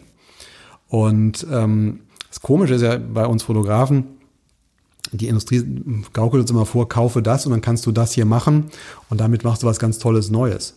Und in, in Deutschland wird auch gerne Equipment gekauft. Ähm, unser Thema, du hast ja auch gesagt, dass ihr da Tutorials produzierst, produziert. Ich merke auf der anderen Seite, wie unwillig manchmal Leute sind, Geld auszugeben für, für Wissen. Der, der Unterschied, wenn der Fotograf den Unterschied macht und nicht die Kamera, dann müsste doch eigentlich jeder schlaue Fotograf sagen, ich investiere in meinen Kopf. Mhm. Na, viel einfacher als in das nächste Objektiv. Das Objekt, oder die, die neue Nikon kostet, was weiß ich, 2000, äh, 3000 Euro. Dafür kann ich mir 100 Jahre Foto-TV leisten. Und, ja. ähm, oder ich kann zu 25 Workshops gehen oder zu, ich kann Bücher kaufen und so weiter. Ich, ganz eigenartig, dass in Deutschland ungern in sich selber investiert wird. Die Amis sind zum Beispiel ganz anders, was das angeht. Die sind, die haben ein Schulsystem, für das sie meistens bezahlen müssen. Die wissen, ich, Bildung kostet, aber es ist eine Investition in mich selber, denn ja. die wird sich tragen. Wenn ich eine gute Schule mache, verdiene ich nachher mehr. Das haben wir Deutschen nicht so. Ja, andererseits weiß ich es nicht, ob, ob ähm, die Workshop-Szene ist ja schon auch ganz schön ausgeprägt und ich habe auch nicht das Gefühl, dass alle Workshops leer sind. Also es, es wächst schon, auch in Deutschland habe ich schon das Gefühl. Ja, wobei guck dir die meisten Workshops an. Ähm, das sind eigentlich keine Wissensvermittlungen, sondern es ist ähm, eine Kodak Photo Opportunity. Äh, take ja, your ja, picture Moment, here. Da, auch da müssen wir wieder, da müssen wir jetzt wieder unterscheiden. Also wenn man da sehr tief in die Branchen reingeht, also jetzt gerade in dem Hochzeitsbereich, wo wir sind, da gibt es schon sehr gute Workshops, die sehr, sehr tief gehen, die auch in der Regel sehr viel Geld kosten, mhm. aber wo du wirklich ähm, ja, da guckst du den fast des Bodens an. Stimmt, das war ja. jetzt ein bisschen sehr pauschal gesagt. Es gibt eine große Bandbreite, da gibt es auch sehr, sehr gute Angebote, klar. Aber ähm, wenn du dann einen sehr teuren Workshop hast, hast du plötzlich auch nur noch zwei, drei Leute da stehen. Ne? Ja, aber du kannst dir sicher sein, dass die es wirklich wissen wollen. Das ist richtig, ja. ja. Es gibt super Workshops. Äh, auf Mallorca gibt es ja immer einen im, im, im Jahr. Der ist auch nicht so günstig und der ist immer ausverkauft. Bisher war er immer ausverkauft. Was ja. macht ihr denn, oder? Das war der Uncle Bob Shop, ja. Aber ich glaube, das ist der, diesen, äh, der hat immer im April stattgefunden und den wird es aber im April 2019, glaube ich, nicht geben, ne? oder? Du willst eine Sache nach der anderen einfach rausschmelzen. Zuerst keep it real und jetzt den Fall. Ja, weiß ich nicht. Ich, ich würde den nochmal machen, der kam gut an. Okay, ja, gut, können wir uns ja nochmal überlegen. Ein andermal. So ist es. Was steht denn ähm, neben FotoTV und äh, wenn die Fotokina dann gelaufen ist, was steht dann an? Die nächste Fotokina. Mit, mit deiner. die, die setzen jetzt den Takt runter und die nächste Fotokina ist nächsten Mai, weißt du auch, ne? Nein, wusste ich noch nicht. Erzähl doch mal. die machen ja jetzt jährlich. Und ähm, das führt zu diesem Jahr zu so einem Scharnierjahr. Das heißt, wir machen im September ein und die nächste im Mai und dann jedes Jahr wieder im Mai. Ah, okay. okay. Was dazu führt, dass du das Zombie-Jahr hast, wo du gerade mit Fotokina durch bist und okay. sechs Monate später oder acht Monate später bist du schon wieder da auf dem und ähm, laufen jetzt schon die Planung für Mai oder schaut ihr erstmal Wedding Zone und so weiter? Wie läuft das alles? Wie genau. verhält sich das? Ich, ich, glaube auch, ich bin mir nicht sicher, dass wir direkt nächstes Jahr wieder eine Wedding Zone machen, sondern dass das vielleicht auch ein zweijähriger Tonus werden könnte und wir im, in den zwei Zwischenjahren dann, in, oder jedes andere Jahr, irgendwas anderes machen. Mhm. Ich meine, auch da, Hochzeitsfotografie ist, ist natürlich auch mit den ganzen Events und so weiter sehr, sehr hochgekocht in den letzten Jahren. Und ähm, ich weiß nicht, ob der Markt das trägt, ob der das jedes Jahr haben will. Müssen wir mal gucken. Ist im Mai auch tendenziell schwierig mit Hochzeitsfotografen. Da haben Sind die, viel zu tun. Ja. Ja. Äh, wenn du da irgendwie im Thema drin bist, willst du vielleicht noch ein bisschen was zu Way Up North erzählen? Die ähm, hast, du hast vorhin das schon gesagt, die machen das in einem Kino in Köln. Genau. Ähm, das hört sich nach begrenzten Sitzplätzen an. Weißt du, wie groß Way Up North wird? Müsste ich lügen. Ähm, ich glaube, äh, was ich dir sagen kann, wir haben schnell, schnell mal die Frage abwägen. Ähm, also ich kenne das Kino, ich weiß noch nicht, wie viele Plätze da sind. Das ist okay. ein sehr, sehr schönes Kino, ähm, die Astor Film Lounge, äh, Residenz. Ähm, mit, mit Ledersessel und so, ganz klasse. Also es wird eine richtig geile Location. Haben wir übrigens hier in Berlin auch die Astor Film Lounge. Hm. Okay. Ja. Und ähm, ich schätze mal so 250 Leute oder mhm. sowas. Mhm. Würde ich jetzt mal so aus der Hüfte ja. sagen. 350 Leute wollen wir am Fotokina Donnerstagabend auf das äh, German Wedding Meetup ähm, holen. Das findet auf der Wedding Zone statt. Also in, auf dieser Fläche. Ah, mhm. ähm, Kam und Ingo kennst du auch, ja. ähm, die das äh, machen. Und äh, wir haben gesagt, die Fläche ist da, die Leute sind eh in Köln, macht's doch da. Hatten wir vor zwei Jahren gemacht, da waren es um die 400. Hier haben wir jetzt nur Platz für 350. Mhm. Ich denke, der kriegt das auch wieder voll, der Ingo, der ist ja umtriebig. Und da äh, macht ihr kleine, äh, kleine Snacks und Getränke oder was wird da? Das, das macht er. Das macht er. Wir sind, äh, wir geben ihm die Fläche. Ingo schmiert Brote. und Zapfbier. Weiß ich nicht, keine Ahnung. Ja, das kommt, nee, du musst dann da ja den Caterer der, der, der, der Messe nehmen. Ne? Das ist alles äh, geregelt. Ja. Ich glaube, die wird er nicht selber schmieren. Ähm, und Wunden geht halt ähm, vom, vom Dienstag bis zum Mittwoch, sodass die Leute den Mittwoch verpassen, aber die bekommen alle ein Ticket, sodass sie auch noch auf die Fotokina kommen können. Mhm. Ähm, zu guter Letzt Pro Image Editors. Du hast gesagt, es ist einer deiner großen oder dein größter Kunde. Oder, oder der, war das der erste, mit dem du dann zusammengearbeitet hast? War das für dich so der Initialstoß, um ähm, ja, Entschuldige, der, ähm, der, das war ganz lustig. Der, ich hatte eine Bekannte, die hat gesagt, hör mal zu, eine Freundin von mir schreibt für so einen indischen Laden Blogposts. Aber die kommt mit denen nicht klar und jetzt sucht die einen Studenten, der für die Blogs schreibt. Kennst du nicht jemanden? Da habe ich gesagt, na, ich bin so eh so Indien interessiert, schick den mal vorbei. Und dann kam der Hesi, der oberste Chef, äh, irgendwann in Köln vorbei und sagte Hallo und ich habe mich mit dem unterhalten und wer den kennt, das ist einfach ein total netter, geradliniger, äh, super Typ. Wir haben den in Stockholm kennengelernt. Ja. Einmal. Also ähm, nicht, weil er mein Kunde ist, sondern auch menschlich. Ich kann einfach nichts Negatives über den sagen. Die sind so straight und so. Ähm, in Indien weiß man ja immer nicht so dritte Welt und so. Was ist denn da los? Der ist einfach. Und wir haben uns so, so, sofort verstanden. Ich habe gesagt, hey, lass uns auch ein kleines Interview darüber machen. Interessiert mich. Und dann fing der an, ja, Blogpost, aber ich bräuchte eigentlich, wir haben ja auch keine so richtige deutsche Website und ich bräuchte eigentlich, ich bräuchte eigentlich und mittlerweile ist es, ne, so ist der Studentenjob zum einem der größten Kunden geworden. Und ähm, das ist einfach eine total nette ähm, Beziehung mittlerweile. Und du wirst Akadi und, und mich meistens hören, dass wir von Pi als uns sprechen, weil wir uns mit dem Ding so identifizieren können. Ja. Meine erste Tat war damals, nach Indien runterzufahren und mir den Laden vor Ort anzugucken, weil ich gesagt habe, ich weiß halt nicht, was ihr da so macht. Ne? Und du möchtest nicht irgendwie Kinder angekettet in feuchten Kellern ähm, promoten, sondern habe mir das angesehen und das ist so über jeden Zweifel erhaben, dass, ähm, dass ich gesagt habe, ja, das machen wir und mittlerweile fühlt sich das irgendwie fast wie Familie an. Mhm.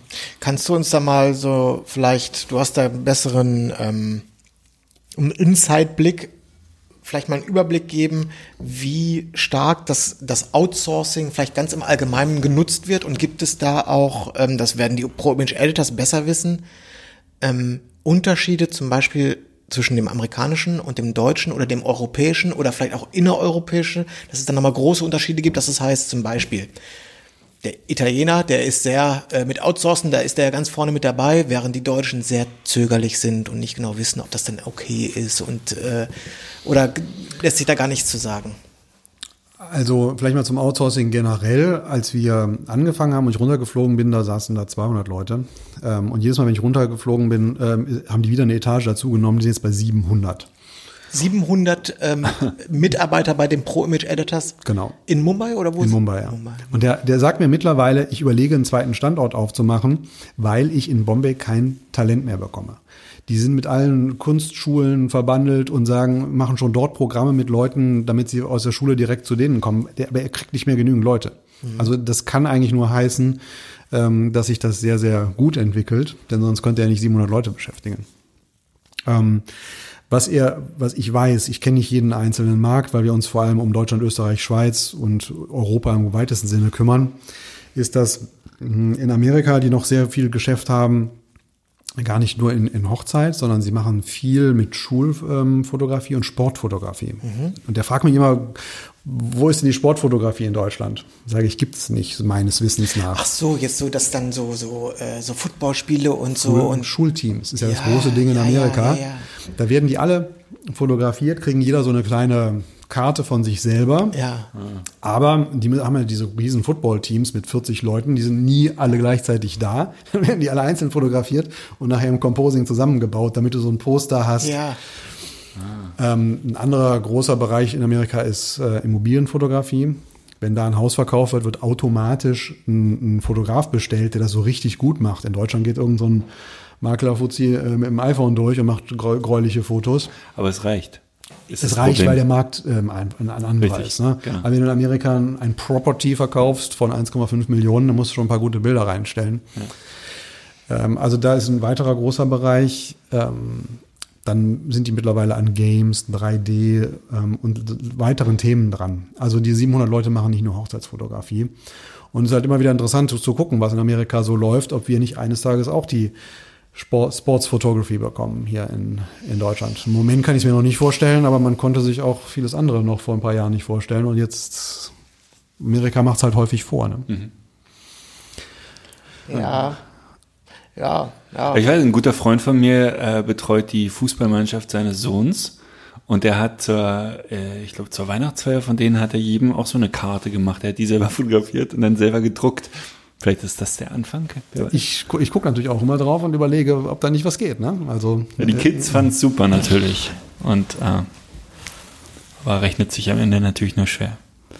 Naja, obwohl ähm, Kita-Fotografie funktioniert auch, ne? Ja. Und ähm, eine Kita hat was 60, 80 äh, Kinder und wenn du bei einem Sportverein bist, ähm, erste Mannschaft, zweite Mannschaft, Jungs und Mädchen, hast du wahrscheinlich auch 80. Und das ist auch ein zentrales Thema für die Kinder, zu sagen, ah, hier ich im, im Trikot, warum soll das eigentlich nicht funktionieren? Vielleicht schlummert da noch was. Naja, also wenn ich jetzt drüber nachdenke, ich könnte mir durchaus vorstellen, dass das funktioniert. Ähm, die,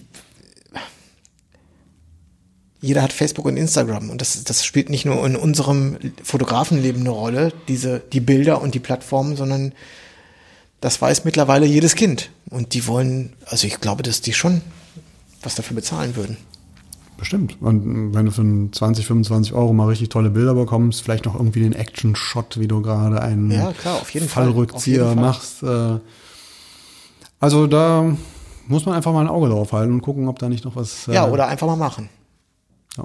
Right, let's do it. Ist in Deutschland, ist in Deutschland höchstwahrscheinlich wieder äh, unendlich komplizierter als in den USA mit DSGVO und äh, und Nee, das kann man durch Pre-Agree ganz einfach abdecken. Das ah, ist gar kein Problem. Das, haben, das, Thema hatte ich auch gar nicht. Ich habe für dieses äh, GVO für Pro-Image Editors mit Anwälten zusammengesessen ohne Ende und Pre-Agreement, wie du schon gesagt hast. Und das kriegt man in, in den Griff. Ja, ist halt. Da gibt es vielleicht demnächst ähm, Onkel, Onkel Footcast zum Thema Kinder, Schulfoto. Ähm, ja, aber wir, wir, wir hatten das ja neulich, hier hatten wir einen Kindergartenfotografen hier und du musst dann halt immer mit dem Barcode arbeiten. Ne? Und äh, das musst du dann bei Fußballvereinen natürlich auch. Und äh, musst irgendwie wieder über fotograf.de die Sachen verkaufen und muss man halt wollen. Und dann halt auch können. Ja, aber ja, aber nur weil du das nicht möchtest, vielleicht äh, kann das aber ein äh, Top-Geschäftsmodell für jemand anders sein. Man muss nee, das halt, glaube ich nicht. Doch, das glaube ich schon. Man muss es halt, wie gesagt, nur machen. Ich würde es jetzt machen, wenn ich jetzt äh, verzweifelt noch nach einer Geschäftsidee suchen würde. Ich glaube, ich würde es machen. Ich würde nicht so lange warten, bis es ja wer anders macht. Ich bin gerade drauf gestoßen, es gibt irgendwie ein großes äh, System von Fotografen, die in ähm, Krankenhäusern die Babys fotografieren. Ja, ich weiß, ja. Ich saß ja neulich selber da im Krankenhaus mit meinem neugeborenen Sohn, dann macht's Klopf, Klopf, kommt jemand rein, hallo, ich bin hier, ne, ne, ja. wollt ihr nicht Fotos haben? Hängt schon draußen auf dem Flur. Und das ist ein, ein Riesending. Ne? Also das ist, ist, natürlich jetzt nicht so fancy wie auf einer Hochzeit, wo lauter verschiedene Bilder zu machen, aber das ist ein Geschenk. Aber es gibt ja auch die Hochzeitsfotografen, die an den Standesämtern rumhängen und äh, nach Aufträgen nach sozusagen vor Ort Kaltakquise. Im Prinzip dasselbe. Also da haben wir das Ende der Fahnenstange noch nicht gesehen. Es ist in ständiger Bewegung. Ähm, um die Frage vielleicht damit ein bisschen zu beantworten, was man da so an Unterschieden sieht. Ähm, die, ähm, in Amerika gibt es sehr viele große Ketten. Da werden zum Beispiel diese Immobilienfotos meistens von großen Organisationen gemacht. Die schicken ihre Fotografen irgendwo hin. Das ist halt alles wieder nochmal ein Stück professionalisierter. Hier sind das, in Deutschland haben wir, habe ich nach Immobilienfotografie geguckt und da gibt's mal hier einen, der das irgendwo auf seiner Website stehen hat. Aber ähm, ich war neulich mal bei Immobilien Scout und habe mit denen gesprochen. Die würden sich wünschen, dass sie irgendwie einen Ansprechpartner haben, der ihnen deutschlandweit Immobilien fotografieren kann, sodass sie das auf ihrer Webseite anbieten als äh, als Package. Schön, dass du das sagst. Mit Immobilienfotografie kenne ich mich zufällig so ein bisschen aus.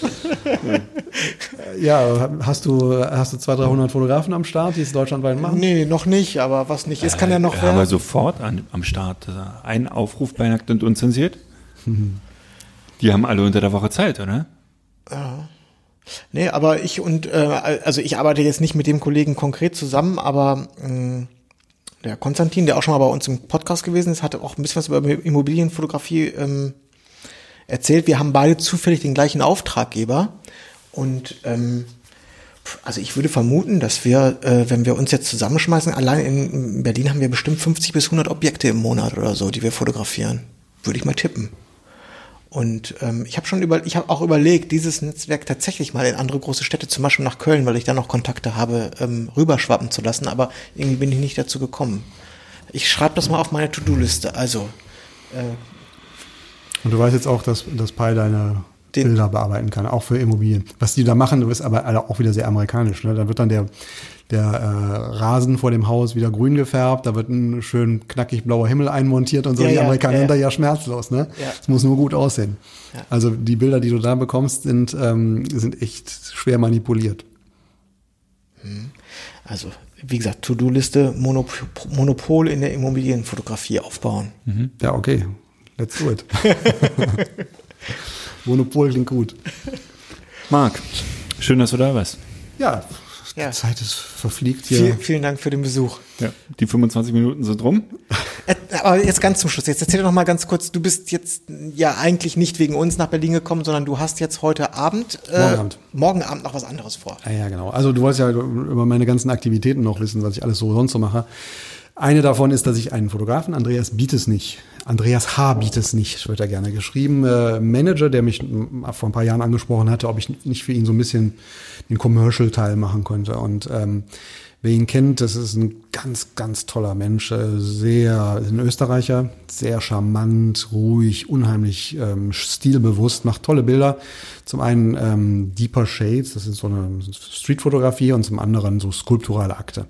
Und ähm, der hat mich gefragt, ob ich ihn managen möchte und habe ich gerne gesagt ja und fand, dass der eigentlich noch viel mehr in der Kunstszene ähm, Fuß fassen muss. Der macht auch Auftragsarbeiten und habe dann mich mit äh, Camera Work hier in Berlin zusammen äh, telefoniert, die ich kannte durch Filmdrehs und gesagt, ich hätte noch jemanden für euch, der muss eigentlich mit der Art von Fotografie mal bei euch sein. Ja, und das, das dauert sowas, da führt man Gespräche und äh, dann liegt das auch mal wieder rum. Aber jetzt nach etwa zwei Jahren läuft das und er hat morgen Vernissageeröffnung. Morgen ist also Freitag, ich weiß nicht, wann euer Podcast rauskommt, aber und dann läuft die Ausstellung auch äh, in knappen Monat in der Camera Work Galerie in Berlin.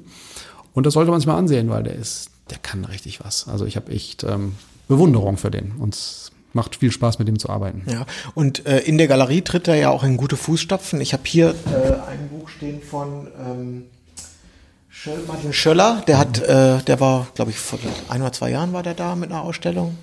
Also ja, Camera Work ist so in Europa eine der größten, prestigeträchtigsten Galerien, die man haben kann. In der Kantstraße, ne? In der Kantstraße, ja. ja mit einem gewissen Stil von Fotografie, ähm, jetzt nicht die total verkopfte Konzeptkunst, sondern sehr ähm, eindrückliche Motive.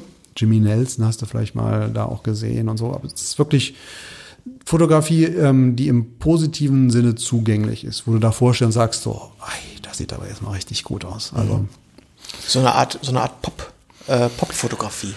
Populärfotografie. Ja, ich, ach, da können wir weiter philosophieren. Ich glaube, wir wollten da eigentlich Schluss machen, aber ähm, ich halt, bin auch sehr viel in der Fotokunst interessiert. Ja, ich mache all diese Interviews und womit ich manchmal so ein bisschen hadere, ist, dass die Fotokunst eigentlich meint, dass die Bilder, die man da an die Wand bringt, irgendwie nicht schön sein dürften.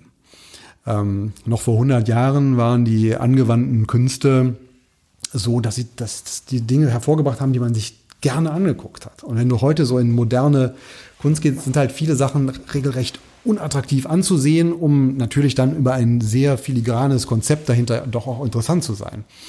Aber es ist heute ja fast nicht mehr salonfähig, ein Foto zu machen, was einfach auch mal schön ist. Mhm. Und das finde ich persönlich auch manchmal schade, weil Fotografie kann das. Ne? Die, die, man, Hochzeitsfotografie kann große Gefühle transportieren. Und wenn man das alles so rausverbannt aus den Bildern, geht auch manchmal was verloren. Ja.